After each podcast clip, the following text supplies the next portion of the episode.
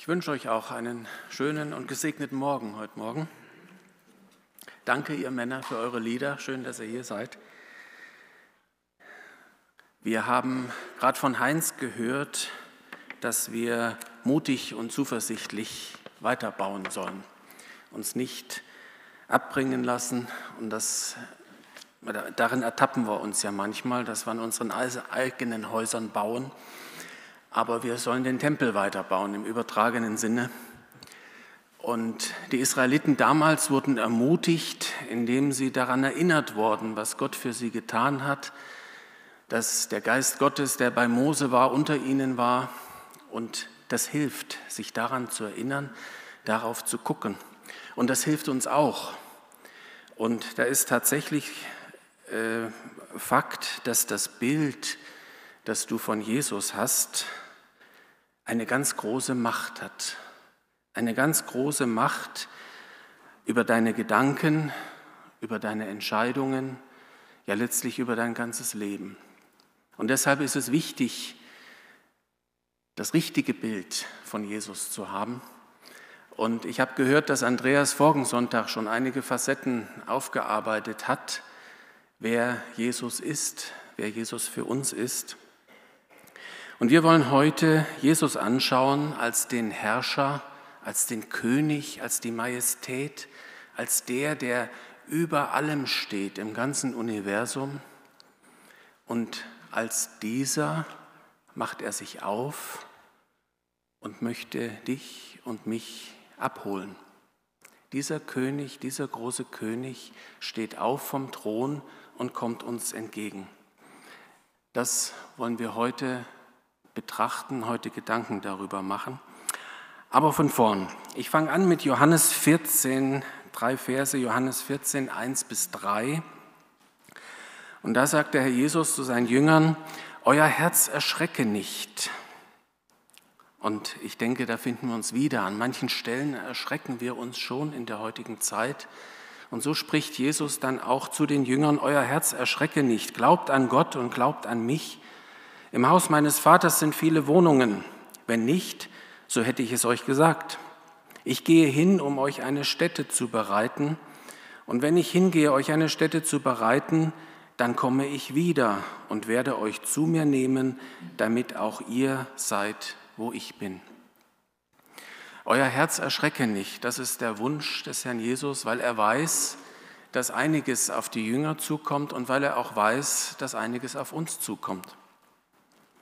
Es gibt also offenbar Grund dafür, diesen Trost auszusprechen gegenüber seinen Jüngern. Er möchte nicht, dass wir sorgenvoll durch unseren Alltag gehen. Er möchte, dass wir mutig und zuversichtlich durch unseren Alltag gehen und das auch ausstrahlen den Menschen gegenüber, die keine Hoffnung haben. Und er tröstet hier im Text seine Jünger mit dem Ausblick, mit der Hoffnung auf sein Kommen, auf sein Wiederkommen. Und das gilt auch uns. In meiner letzten Predigt Anfang Dezember hatten wir uns über das Wesen der Entrückung etwas genauer beschäftigt. Ich hoffe, der eine oder andere erinnert sich noch so ein bisschen dran, was wir da erarbeitet haben und was wir da angeschaut haben. Wir haben dabei gesehen, dass die Entrückung nicht nur eine Evakuierungsaktion ist der Gläubigen, um hier aus dieser Erde wegzukommen, bevor es ganz dramatisch wird. Es ist viel mehr. Und wir haben damals angeschaut, dass es der, das tiefere Wesen der Entrückung darin besteht, dass das Haupt, nämlich unser Herr Jesus, mit seinem Leib, mit der Gemeinde zusammengeführt wird. Das ist eine große heilsgeschichtliche Tatsache, ein, ein großes Ereignis. Und das ist das Eigentliche, was dahinter steckt, die Zusammenführung von Haupt und Leib. Alle mit dem Blut Jesu Christi erkauften Menschen werden als Leib mit dem Haupt vereinigt. Wir sind alle Glieder des Leibes. Wir sind quasi seine Ausführungsorgane. Das, was das Haupt möchte, tun will, tun soll, das wird der Leib ausführen. Das Verständnis dieser heilsgeschichtlichen Tatsache hilft uns jetzt auch, den Ablauf der Entrückung besser zu verstehen, weil das hängt ja miteinander zusammen, das, was tatsächlich passiert und wie es abläuft. Und Paulus schildert uns diesen Vorgang in 1. Thessalonicher 4 in den Versen 13 bis 18. 1. Thessalonicher 4 lesen wir, ich will euch aber, Brüder, nicht in Unwissenheit lassen über die Entschlafenen, damit ihr nicht traurig seid wie die anderen, die keine Hoffnung haben. Denn wenn wir glauben, dass Jesus gestorben und auferstanden ist, so wird Gott auch die Entschlafenen durch Jesus mit ihm führen. Denn das sagen wir euch in einem Wort des Herrn, wir, die wir leben und bis zur Wiederkunft des Herrn übrig bleiben, werden den Entschlafenen nicht zuvorkommen. Denn der Herr selbst wird, wenn der Befehl ergeht und die Stimme des Erzengels und die Posaune Gottes erschallt, vom Himmel herabkommen und die Toten in Christus werden zuerst auferstehen. Danach werden wir, die leben und übrig bleiben, zusammen mit ihnen entrückt werden in den Wolken, zur Begegnung mit dem Herrn in die Luft. Und so werden wir beim Herrn sein alle Zeit. So tröstet nun einander mit diesen Worten. Da steckt also richtig viel drin, was wir uns mal anschauen müssen. Erster Punkt ist, die Toten werden zuerst auferstehen. Dann werden sie zusammen mit den Lebenden, vielleicht gehören wir da ja sogar noch dazu, aber die Lebenden, die zu der Zeit auf der Erde sind, werden mit ihnen abgeholt. Abgeholt. Da lesen wir einfach so drüber, ne? wenn da steht, der Herr kommt ihnen entgegen. Und das, was, das ist das, was ich meine, worauf ich hinaus möchte heute Morgen. Christus kommt uns entgegen streckt uns die Hand aus und holt uns persönlich ab. Hätte Gott nicht viele Diener gehabt, die das hätten machen können, er hätte ganze Heerscharen schicken können, ganze Kolonnen von feurigen Pferden, um die Seinen holen zu lassen. Aber nein, er kommt selber. Der Herr kommt selbst. So haben wir gelesen im Vers 16, der Herr selbst wird, Punkt, Punkt, Punkt, vom Himmel herabkommen. Er kommt uns entgegen. Seit Christus in den Himmel fuhr, sitzt er zur Rechten Gottes. Er ist einfach nicht irgendwo, sondern der Vater hat ihm den Thron gegeben, er sitzt zu seiner Rechten. Das lesen wir in 1. Petrus 3, Vers 22. Da steht, dieser ist seit seiner Himmelfahrt zur Rechten Gottes und Engel und Gewalten und Mächte sind ihm unterworfen. Er sitzt da nicht einfach als Adjutant neben dem Vater, sondern alles ist ihm unterworfen. Sämtliche Mächte, sämtliche Engel, ja das ganze Universum ist ihm unterworfen. Er ist die absolute Majestät, ist uns das bewusst? Doch um dich und mich abzuholen, steht er auf vom Thron und kommt uns entgegen. Warum ist das so?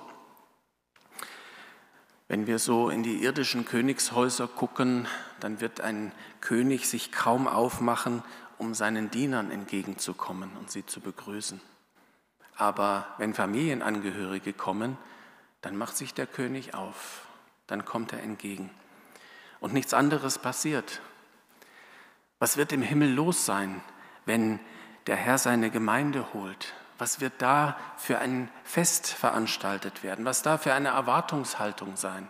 Alle, die da sind, werden rufen und jubeln und sagen, die Miterben seiner königlichen Majestät, die Miterben seiner Herrlichkeit kommen jetzt. Es ist jetzt soweit, die kommen jetzt alle, von dem in der ganzen Weltgeschichte erzählt wird. Die ganze Familie von Söhnen und Töchtern Gottes kommt nach Hause die ganze Mannschaft, die ganzen Ebenbilder seines Wesens. Achtet drauf, die Ebenbilder seines Wesens kommen jetzt nach Hause, nicht irgendwelche Gäste. Glaubt ihr nicht, dass wir als Ebenbilder seines Wesens dort ankommen werden?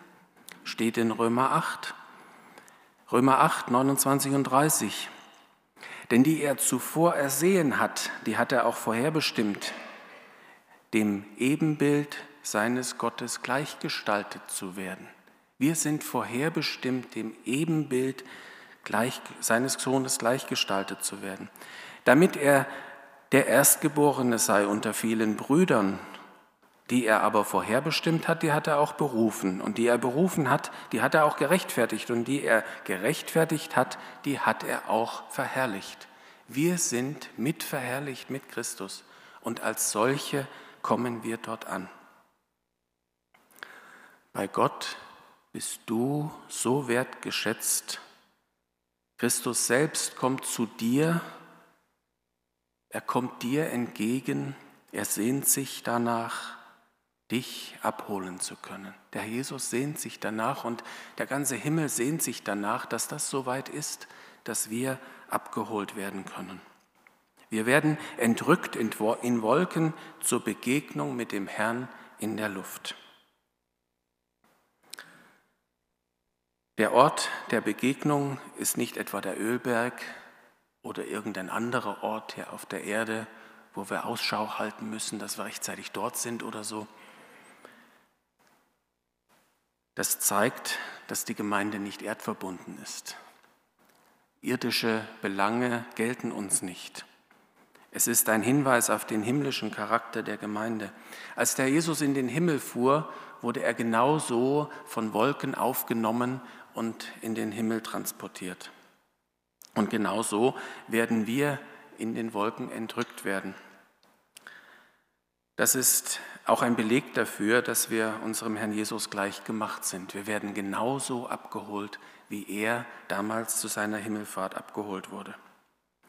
Und Christus hat sich zu Rechten Gottes gesetzt und wir werden als sein Leib, das war wieder die Vorgeschichte aus der letzten Predigt, als sein Leib werden wir genauso mit ihm auch dort sein. Glaubt ihr nicht? Epheser 2, Vers 6. Und er hat uns mit auferweckt und mitversetzt in die himmlischen Regionen in Christus Jesus, damit er in den kommenden Weltzeiten überschwänglich, den überschwänglichen Reichtum seiner Gnade in Güte an uns erweise in Christus Jesus. Wir sind mit ihm dort im Himmel. Wir sind dann endlich bei ihm, wir sind eins mit ihm und eins untereinander und wir befinden uns in seinem Vollbesitz. Er ist als Haupt über uns und wir gehören eng mit ihm zusammen. Er wird uns seine Aufgaben anvertrauen. Er als Haupt, das, was das Haupt machen soll, werden wir als Aufgaben übernehmen. Wir werden den engsten und direkten Anteil an seinem Wirken haben, sowohl am Gericht als auch an der Neugestaltung der Dinge im tausendjährigen Reich, im neuen Himmel, neuer Erde, werden wir die sein, die das ausgestalten, was Christus machen möchte oder machen muss. Ja, und nachdem wir uns jetzt so Gedanken gemacht haben über das Wesen und die Abläufe der Entrückung, dann müssen wir uns auch über den Zeitpunkt derselben Gedanken machen. Ne? Das ist ja dann auch ein interessanter Aspekt. Denn unsere bisherigen Erkenntnisse, diese Zusammenhänge, die wir gesehen haben, haben natürlich auch Auswirkungen auf den Zeitpunkt, wann das stattfinden muss. Und es geht nicht darum, jetzt einen Termin zu errechnen. Ich weiß, das wäre spannend und das wird uns alle interessieren. Sollen wir aber nicht, dürfen wir aber nicht und können wir aber nicht, weil Gott es verboten hat und weil es im Übrigen auch gar nicht geht. Wisst ihr warum? Wir finden doch in der Bibel eine ganze Menge prophetischer Aussagen, wo man äh, erkennen und errechnen kann, wann wie was stattfindet. Da gibt es eine Menge schlauer Leute, die so die ganze Prophetie äh, durchgecheckt haben und herausgefunden haben, dass sich Gottes Prophetie zu 100 Prozent erfüllt. Gerade die Staatsgründung Israels ist da so das prägnanteste Beispiel, was wir da kennen. Warum geht das jetzt damit nicht? Nun, Zahlen und Termine, die wir in der Bibel finden, werden immer in Bezug auf das Volk Israel genannt. Und Israel hat irdische Verheißungen. Deshalb passt das auch. Deshalb kann man auch an irdischen Zusammenhängen die prophetischen Punkte festmachen.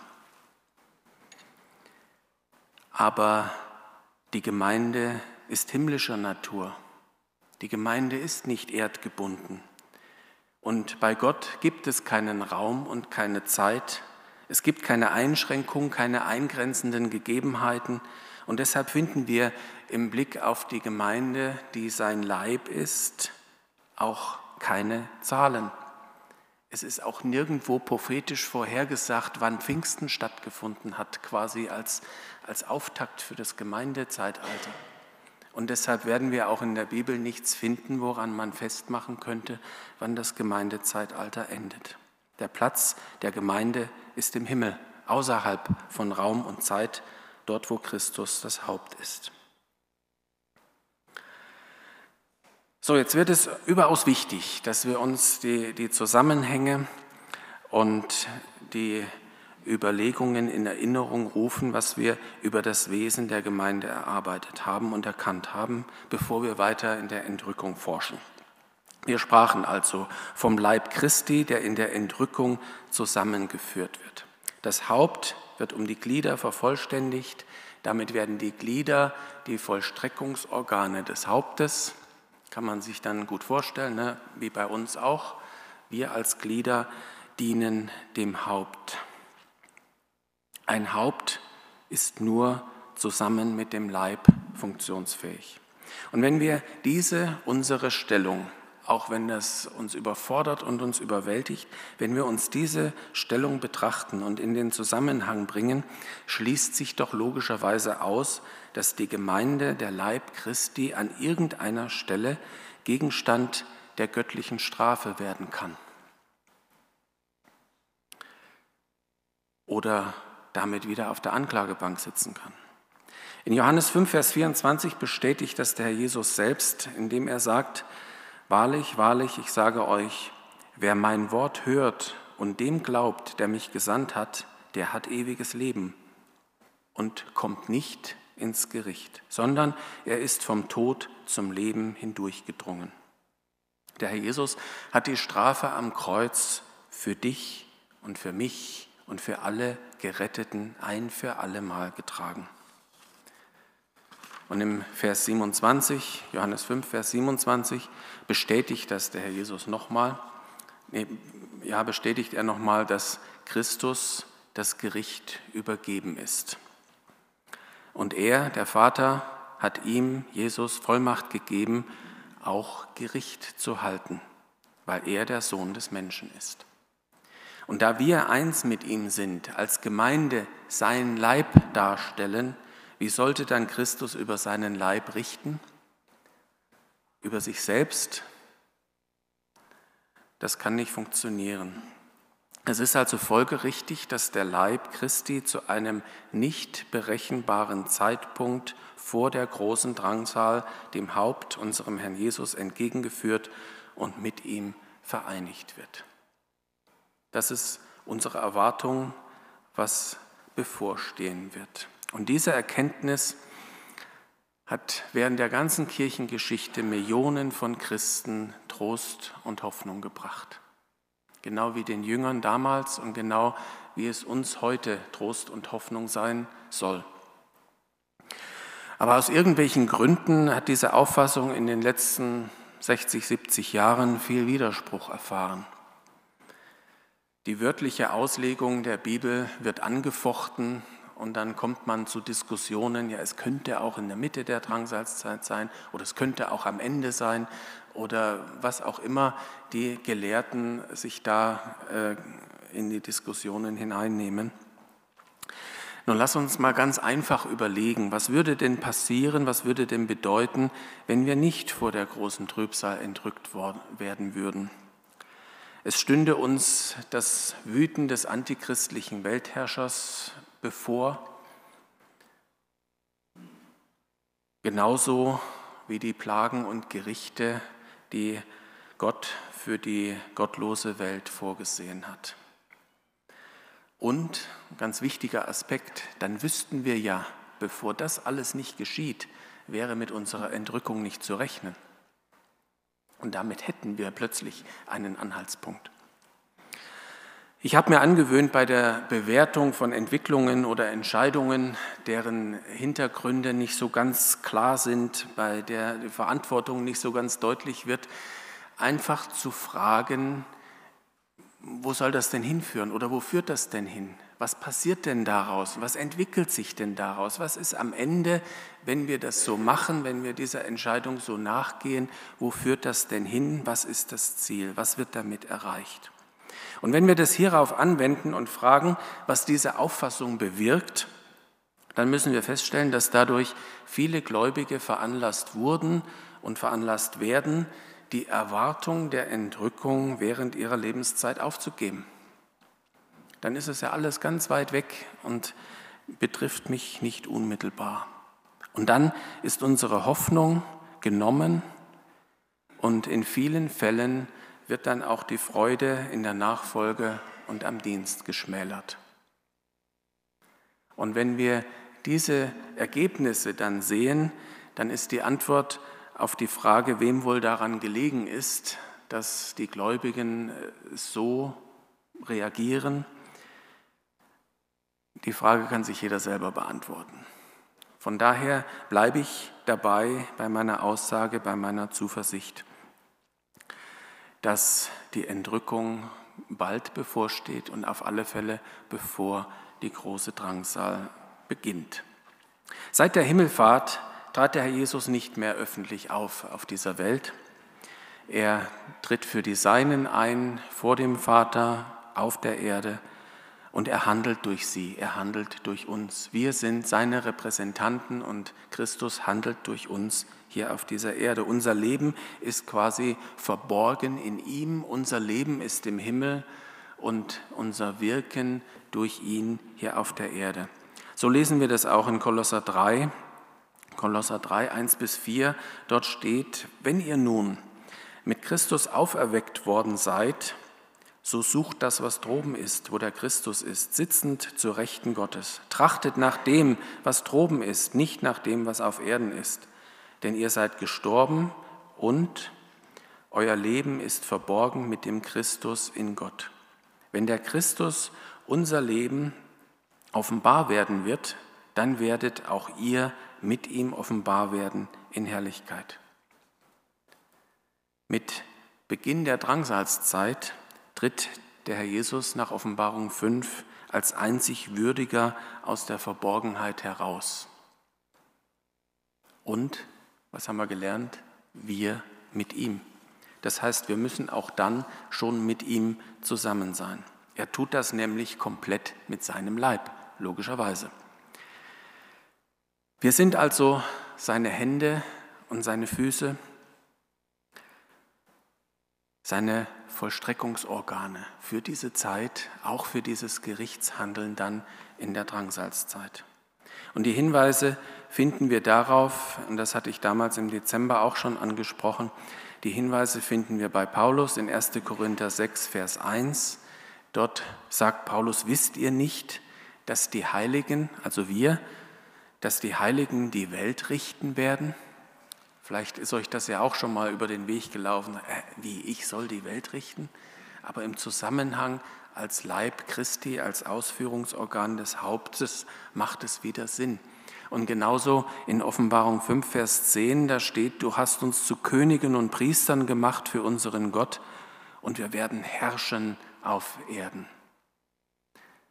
Genau derselbe Zusammenhang. Das ist sind die Aufgaben des Christus, die Aufgaben, die der Vater ihm gegeben hat, für jetzt, für das zukünftige Gericht und für die zukünftige neue Welt, die neue Erde.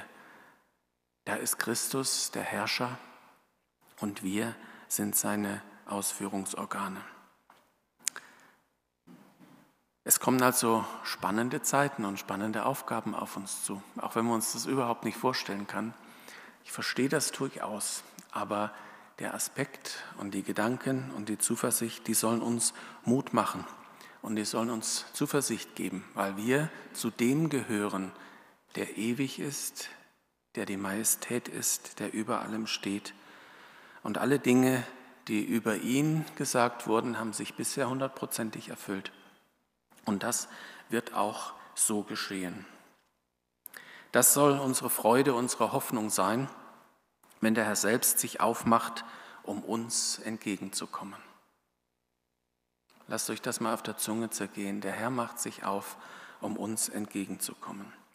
Und wenn wir diese wirklich großen Dinge, diese für uns unbegreiflichen Dinge in unseren Herzen verinnerlichen, dann können wir doch getrost mit Paulus sprechen nach Römer 8, Vers 18.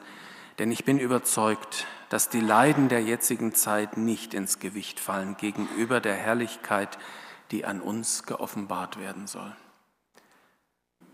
Was machen die paar Jahre, die Dinge, die wir jetzt ja gewiss leiden oder traurig sind, dürfen wir sein, aber es darf uns nicht runterziehen angesichts dessen, was der Herr für uns bereitet hat. Gott segne euch und gebe euch diese Hoffnung und Zuversicht. Amen.